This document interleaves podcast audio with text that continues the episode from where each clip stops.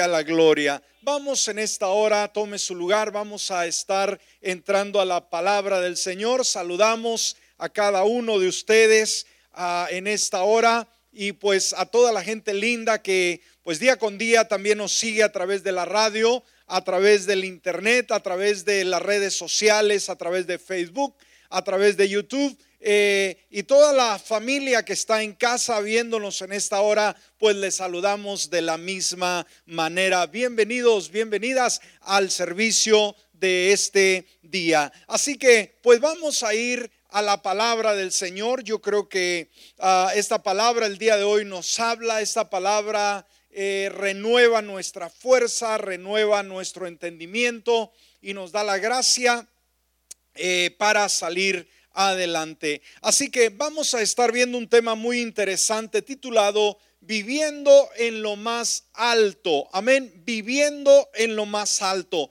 Y desde que el título escuchamos, debemos de entender que como creyentes somos llamados a vivir en la victoria que Dios eh, no permite, que el Señor Ah, nos ha conferido a cada uno de nosotros por ser sus hijos. Vaya conmigo a Isaías capítulo 40, versículo 31. Vamos a ir a Isaías capítulo 40, versículo 31, un pasaje muy conocido de la palabra del Señor que nos dice, pero los que esperan en el Señor renovarán sus fuerzas, levantarán las alas como águilas, correrán y no se cansarán, caminarán y no se fatigarán. Ahora, a través de estos versículos bíblicos que acabamos de leer, podemos sacar una conclusión sumamente importante, que hay una vida bíblica, una vida que el cristiano puede disfrutar, que es bella, que es radiante y es una vida de victoria. Mas, sin embargo, si nos damos cuenta, también no podemos ignorar que hay ciertas áreas de nuestra vida en las cuales dudamos, en las cuales nos tambaleamos, en las cuales tenemos conflictos con nuestros, eh, nuestra fe, lo que un día aprendimos. Y especialmente en este tiempo que estamos viviendo, el tiempo en el cual hay incertidumbre, en la cual eh, no, no, podemos mirar eh, a una distancia el futuro, sino que todas estas cosas para muchos como que se les va el sueño, como que hay un temor, como que hay una incertidumbre. Y obviamente cuando esto pasa, iglesia, fallamos al Señor de una manera única porque Él nos otorga victoria, Él nos ofrece victoria. Ahora, la palabra de Dios nos convence de una realidad que vivimos nosotros y la realidad es que muchas veces al ver las situaciones del mundo, al ver las circunstancias, nos cansamos. Nos cansamos espiritualmente, nos cansamos emocionalmente, nos cansamos en diferentes áreas de nuestra vida y a veces no tenemos esas fuerzas que necesitamos para poder superar esos versículos.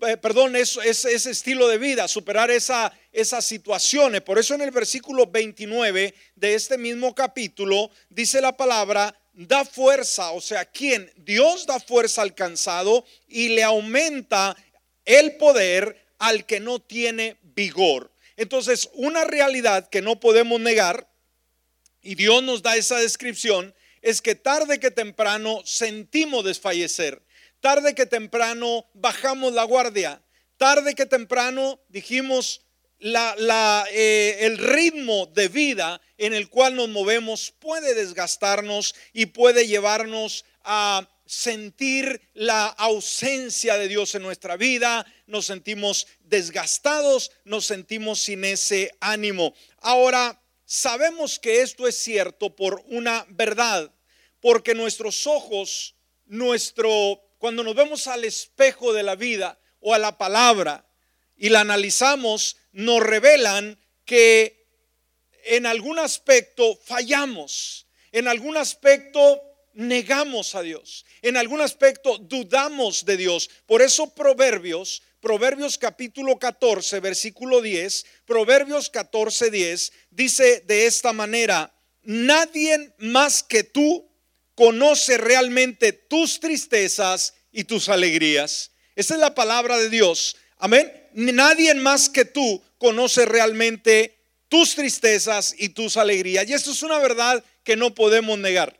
Solamente nosotros sabemos cuáles son nuestras actitudes cuando vamos a la cama, cuando despertamos, cuando hacemos nuestras labores cotidianas. Solamente nosotros sabemos lo que hay en nuestra mente, si tenemos fe en Dios o si somos un montón de dudas. Entonces, a nuestro propio corazón, ¿qué es lo que hace? Nos dice esa verdad. Y lo tremendo es que muchas veces batallamos para poder enrolarnos para poder volver a enfocarnos en Dios. Ahora vamos a ver en primer lugar algo importante sobre la falla que tenemos, sobre eh, el miedo, la incertidumbre que muchas veces nosotros lo permitimos y somos presa de ello. Eh, en primer lugar, veamos punto número uno, ¿cuál es la causa de nuestras fallas? Amén. ¿Por qué dudamos? ¿Por qué nos tambaleamos?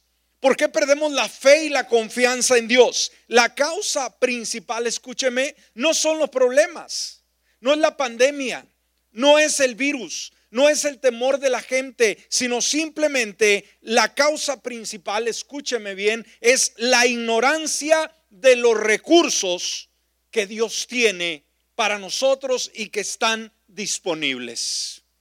¿Me escuchó? ¿Cuál es la falla? ¿Dónde está el error? No dijimos son las crisis, no son los problemas, no son las circunstancias, sino la ignorancia, el ignorar a quién servimos, el ignorar quién es Dios en nuestra vida. Y muchas veces somos presa del desánimo, del temor, de la angustia y de la desesperación. Veamos lo que nos dice Oseas en el capítulo 4, versículo 6. Oseas capítulo 4, versículo 6. Mire lo que dice Dios. Mi pueblo es destruido y luego nos da la razón, porque carece de conocimiento. ¿Qué dice Dios? Mi pueblo es destruido por las circunstancias que enfrenta, dice. Por eh, el enemigo, el diablo que es tan sagaz y él es tan cruel. No, Dios no, no va a exaltar o realzar a un ser que está derrotado como es Satanás. Amén.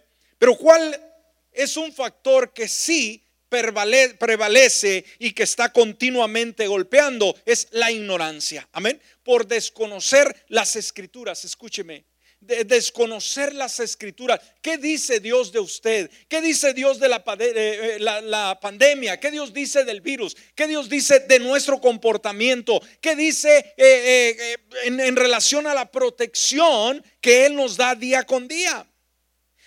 muchas veces desconocemos la escritura y aunque la tenemos, y aunque la traemos en nuestro teléfono o la tenemos en nuestra casa, no la leemos. Y si la leemos, no le pedimos a Dios la revelación para que nos diga los valores que esa, ella agrega, a nuestra vida. Entonces, eh, cometemos el error por desconocer las escrituras y en segundo lugar, desconocer el poder de Dios. ¿Me está escuchando? Desconocer el poder de Dios. Muchas veces ponemos más fe al gran gigante llamado problema, llamado obstáculo, obstáculo. Y nos olvidamos que Dios es superior que cualquier circunstancia alrededor nuestro. Mateo capítulo 22, versículo 29. Dice la palabra, Jesús les contestó, ustedes andan equivocados porque desconocen las escrituras y el poder de Dios. ¿Cuál es la desubicación? ¿Qué es lo que de, simplemente desvía al creyente del camino, del orden y lo lleva a fallar de una forma única, simplemente desconocen las escrituras y el poder de Dios. Entonces, ¿dónde está la falla? Dijimos, en desconocer.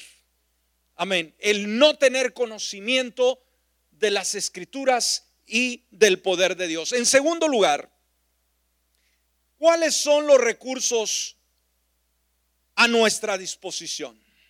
¿Qué es lo que Dios ha puesto para nosotros, para nuestro bien, para nuestra defensa, para que peleemos la buena batalla? Bueno, el Señor recuerde, y esto debe tenerlo muy presente, se ofrece para obsequiarnos, para darnos poder y fortaleza cuando más lo necesitemos. ¿Está aquí en esta hora? Amén. Una vez más, el Señor se ofrece para darnos poder y fortaleza. Mire lo que dice Isaías en su capítulo 40, versículo 28 y 29. Isaías 40, versículo 28 y 29. Dice, ¿no lo has sabido? ¿No has oído que el Señor es el Dios eterno que creó los confines de la tierra? Y luego añade, no se cansa ni se fatiga.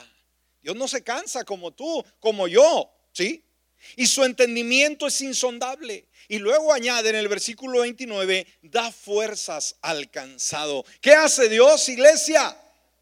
Da fuerzas al cansado y le aumenta el poder al que no tiene vigor. Nos da fuerza espiritual, emocional, física, en todos los ámbitos de la vida. Entonces, vemos las promesas de Dios a nuestro lado y cómo la frustración, el fracaso, la limitación, el temor es cambiado, es transformado por un triunfo glorioso, por una victoria única. Así que cuando vemos que Dios tiene recursos disponibles para nuestra vida, ¿cuál es nuestra responsabilidad? Debemos aprovechar y apropiarnos y hacer uso de esos recursos. ¿Me escuchó? Si los recursos están, ¿qué vamos a hacer? Vamos a usarlos definitivamente. Recuerda, como decíamos en el versículo 29 en su primera parte, Él da fuerzas. ¿Qué hace Dios? da fuerzas. Ahora, y en respuesta a que Él nos da, ¿qué es lo que tenemos nosotros que hacer de la forma más sencilla? Recibir. Si Él da, nosotros recibimos. Ahora, ¿qué hacer para que esas poderosas habilidades, recursos que Dios tiene, vuelvan a mí, sean para mí, me beneficien. ¿Qué podemos hacer? Bueno, en el versículo 31 de este mismo capítulo en el cual abrimos, nos da la respuesta. ¿Cuál es la respuesta? Los que esperan en el Señor. ¿Cuál es la respuesta? Los que esperan en el Señor. No esperan a que todo cambie, no esperan en el gobierno, no, esperan en las instituciones. Ahora, ¿qué significa esperar en el Señor? Esperar en el Señor no es estar solamente con los brazos cruzados y decir, bueno, Dios hágase tu voluntad, haz lo que tú tengas que hacer. No, significa para algunos Esperar quizás podrá decir, bueno, al, esperar es, hay que orar, hay que ayunar, hay que leer la palabra, hay que eh, hacer esto, hacer lo otro. Sí, pero eso no es la causa principal, sino que hay un, una, una clave muy importante y esa clave es guardar silencio delante de Él. Amén. Ahora, guardar silencio no quiere decir que vamos a estar mudos, pero muchas veces le queremos decir a Dios lo que Él haga queremos decirle de qué manera queremos que Él actúe. Amén. Ah, la palabra esperar significa simplemente callar. Amén. La palabra esperar, dijimos, significa callar. Mire lo que dice Isaías 41.1.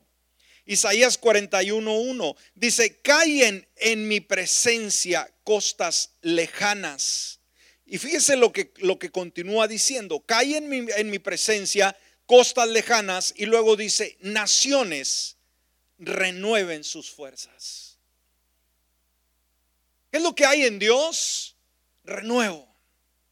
Hay fortaleza. Pero ¿cuál es el recurso? O perdón, ¿cuál es el requisito? Callen en mi presencia. ¿Y qué es lo que hacemos cuando muchas veces no encontramos la salida? Una vez más, nos quejamos, dudamos, alegamos con Dios sucesivamente. Pero callen en mi presencia, costas lejanas, naciones, renueven sus fuerzas, acérquense y hablen, reunámonos para eh, juicio. Ahora el Salmo 62.1 nos dice esto también. Y fíjese cómo espera el salmista, dice, espero en silencio delante de Dios. ¿Cómo espero? En silencio delante de Dios porque de Él proviene mi victoria. Wow, qué interesante. Entonces, esperar en Dios significa arrojarnos eh, sobre Él en una forma total, con una dependencia única en Él. Ahora, en tercer lugar, en tercer lugar, ¿cuál es el resultado de esperar en el Señor? El punto número tres.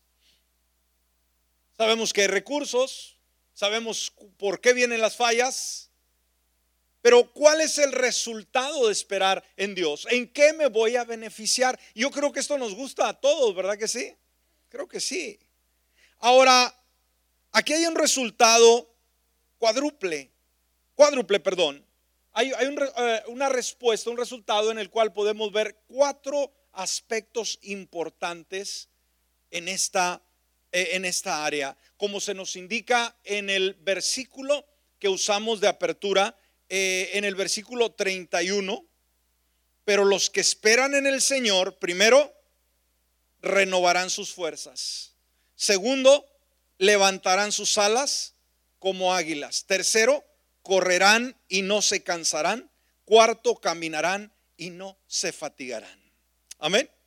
Entonces aquí se nos dan las bases, escúcheme en este versículo, en estos cuatro aspectos, se nos dan las bases de aquella vida bíblica, obviamente, que es bella, que es radiante y que es victoriosa. Aquí están las bases.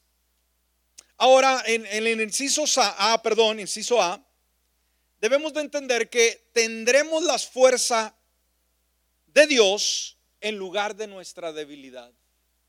Tendremos la fuerza de Dios en lugar de nuestra debilidad. ¿A cuánto nos gusta esto? No, no, no vamos a poner el énfasis en lo débiles que somos, en nuestras fallas, en nuestros errores, sino vamos a depender de Dios el versículo 31 en su primera parte, pero los que esperan en el Señor renovarán sus fuerzas. Ahora, la palabra renovar, perdón, puede traducirse como cambiar o transferir. La palabra renovar puede transferirse, o perdón, traducirse como cambiar o intercambiar. ¿Qué quiere decir? Que yo estoy en un momento deprimente, yo estoy en un momento de confusión, pero ¿qué es lo que hago? puedo cambiar mi dolor, mi desespero, mi duda por la fe en Dios. Es intercambiar lo que yo estoy sintiendo. Ahora, ¿te has dado cuenta, de acuerdo a la palabra, que cuanto mayor es tu debilidad, ¿sí? Cuando te das cuenta de tu mayor debilidad, esta viene a ser tu mayor fortaleza. ¿Me escuchaste? Cuando reconoces, y aquí es donde entra el reconocer que Dios eh, de una manera se glorifica en nuestra debilidad. Dios no es alguien que va a avergonzarnos, es un Dios que quiere ayudarnos. Entonces, eh, una vez más, tu mayor debilidad viene a ser tu propia fuerza. Y si vas ante el, ante el Señor con esa debilidad, él cambiará tu debilidad por su fuerza. Amén. Cambiamos papeles. Ahora, ¿qué tipo de fuerza nos da el Señor? ¿En qué áreas? Vamos rápidamente para ver si podemos cubrir todo el tema. ¿Qué tipo de fuerza nos da el Señor? En primer lugar, Dios nos da fuerza física. ¿Qué fuerza nos da el Señor? Fuerza física. Él puede renovar y puede fortalecer nuestra fuerza física cuando esperamos en Él. Mire lo que dice Romanos capítulo 8, versículo 11. Romanos 8, 11. Y si el Espíritu de aquel que resucitó a Jesús de entre los muertos mora en ustedes, ¿está en nosotros el Espíritu del Señor? Sí, el que resucitó a Cristo de entre los muertos, dice, también les dará vida a sus cuerpos mortales está tratando nuestra fuerza física. A través de su Espíritu Santo les dará vida a sus cuerpos mortales mediante su Espíritu que mora en ustedes. Y esto es importante. Entonces el poder del Espíritu Santo tiene la fortaleza para qué? Para darnos fuerza a nuestro eh, cuerpo. En segundo lugar, también fuerza mental. Recuerde, con la mente hacemos decisiones, con la mente pensamos. Y el Señor dijo eh, claramente que de lo profundo del corazón habla nuestra lengua, nuestra boca, y la mente y el corazón tienen una conexión única. Así que hablamos de lo que hay en nuestro corazón. Entonces necesitamos en nuestra mente fe para creerle a Dios. ¿Dónde empieza la duda? En nuestra mente.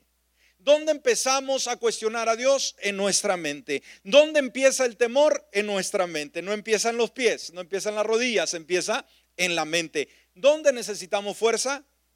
En nuestra mente.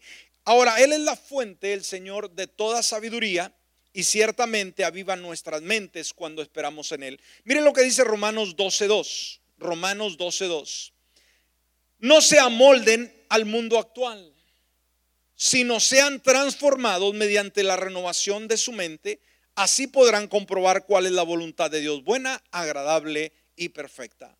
Cuando le permitimos que Dios moldee nuestra mente, nuestros pensamientos, Él lo hace. Amén. Cambia nuestra forma de ver la vida, nuestras actitudes, nuestros conceptos. A veces somos muy negativos, a veces somos muy necios. Es una palabra muy, muy dura, ¿verdad? Pero a veces somos muy testarudos y Dios tiene que cambiar nuestra forma de pensar. En tercer lugar, nos da fuerza moral. Amén. Nos da fuerza moral.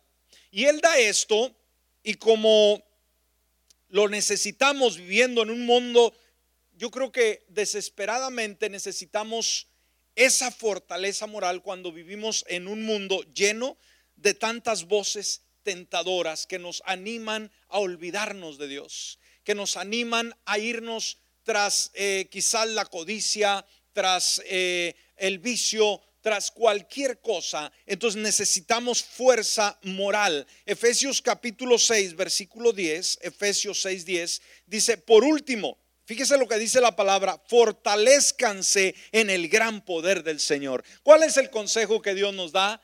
Que nosotros vamos a fortalecernos en el poder de su fuerza, en el poder del Señor. Ahí hay fortaleza, ahí hay ayuda, ahí hay eh, esa, eh, ese bien disponible para nosotros. Me gusta esta traducción del lenguaje actual que dice de este mismo versículo, finalmente dejen, fíjese lo que dice, dejen, o sea, permita. Muchas veces usted no le deja a Dios obrar.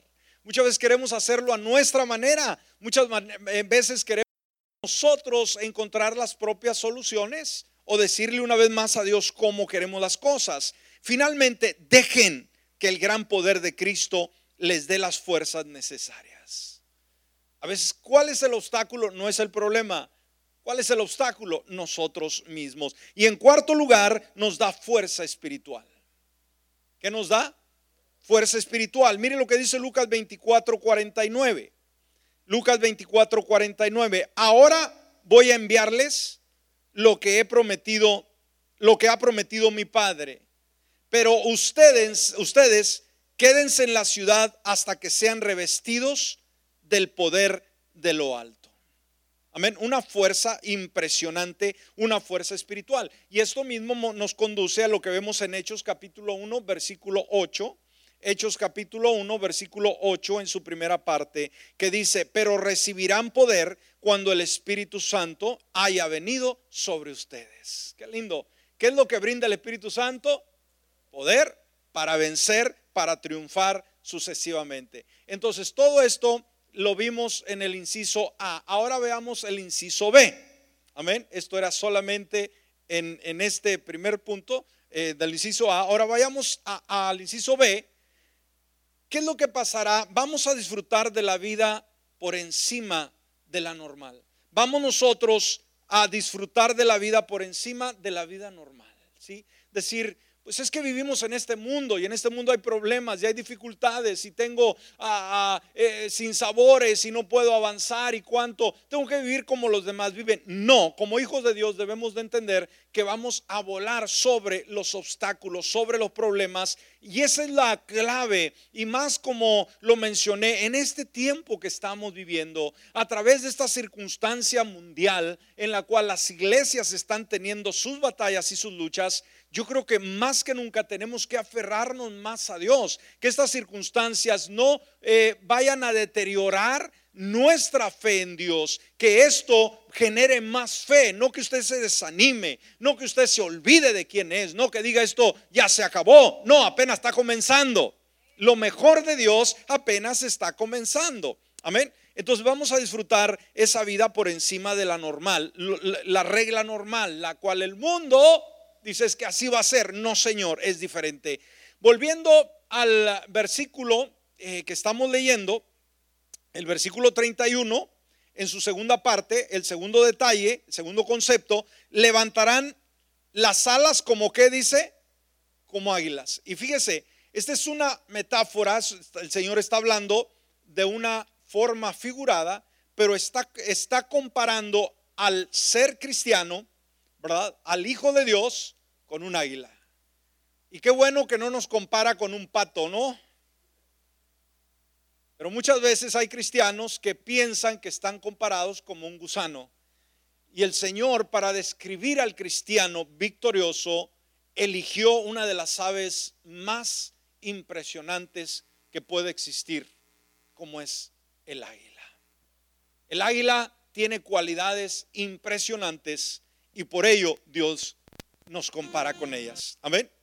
Entonces quiere decir que nos elevaremos en alas como águilas por encima del nivel de la tierra, de los problemas, de las dificultades, donde todo se ve oscuro, donde todo se ve caos. Ahora, el águila se dice que es la única ave que vuela tan alto que se pierde de vista. Se eleva tanto que simplemente se pierde. ¿Sí? Y Dios nos compara con el, con el, el águila. Ahora, ¿qué quiere decir en medio de esta pandemia? En medio de este caos mundial, ¿Cómo se ve usted? Recuerden, no somos de este mundo. Pertenecemos nosotros al cielo, a las alturas, desde ya. ¿Escuchó? No vamos a permanecer, o no vamos a pertenecer, mejor dicho, no vamos a pertenecer al cielo.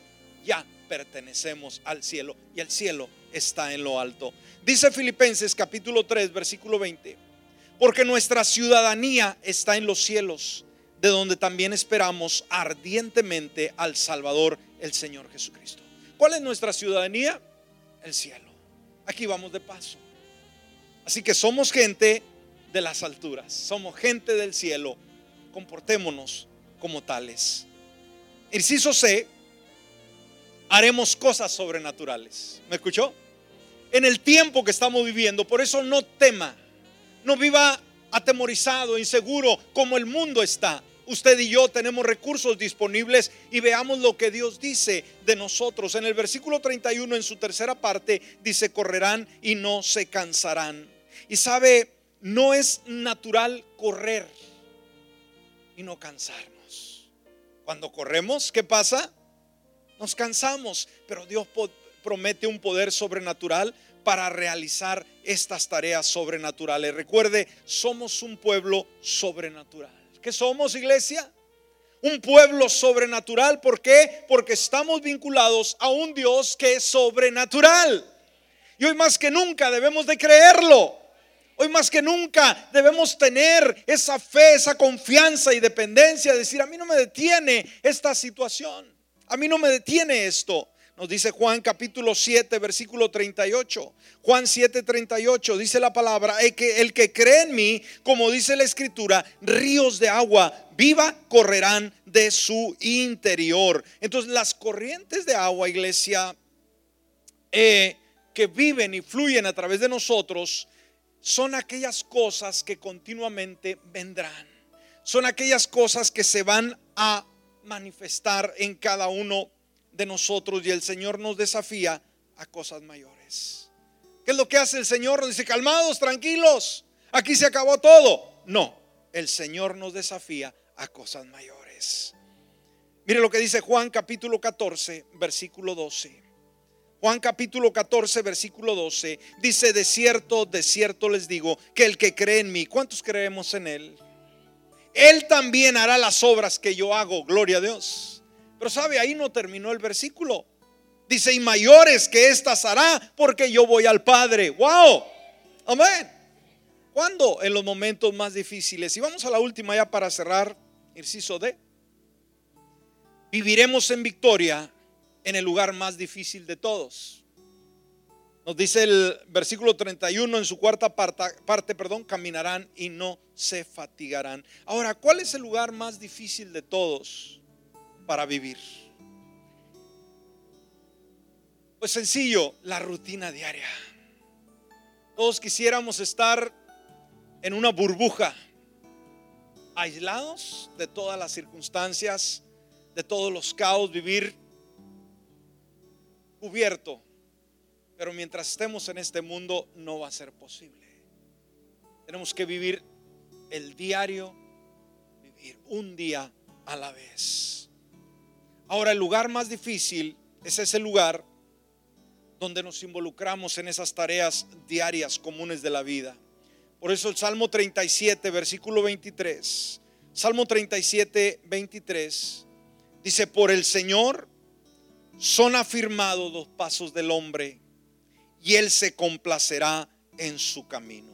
Ese es el estilo de vida que nosotros llevamos. Esa es la rutina diaria que día con día llevamos a cabo. Dijimos, no podemos irnos a un monasterio, no podemos irnos allá a una montaña. No, tenemos que vivir de realidades y tenemos que ver a gente muchas veces difícil, gente complicada en el trabajo, gente no amigable, gente ah, inconversa, pero tenemos que aguantar, tenemos que saber que somos luz en medio de las tinieblas. Así que viviremos en victoria en el lugar más difícil de todos en la vida diaria. No tenemos que aislarnos para decir, aquí no quiero oler pecado, no quiero escuchar de pecado, no quiero tener ninguna tentación de pecado, quiero vivir bien alejado. Pues sabes qué? La noticia es que tenemos que vivir en este mundo y convivir con los demás. Pero ahí Dios nos dará la victoria. Pone de pie en esta hora.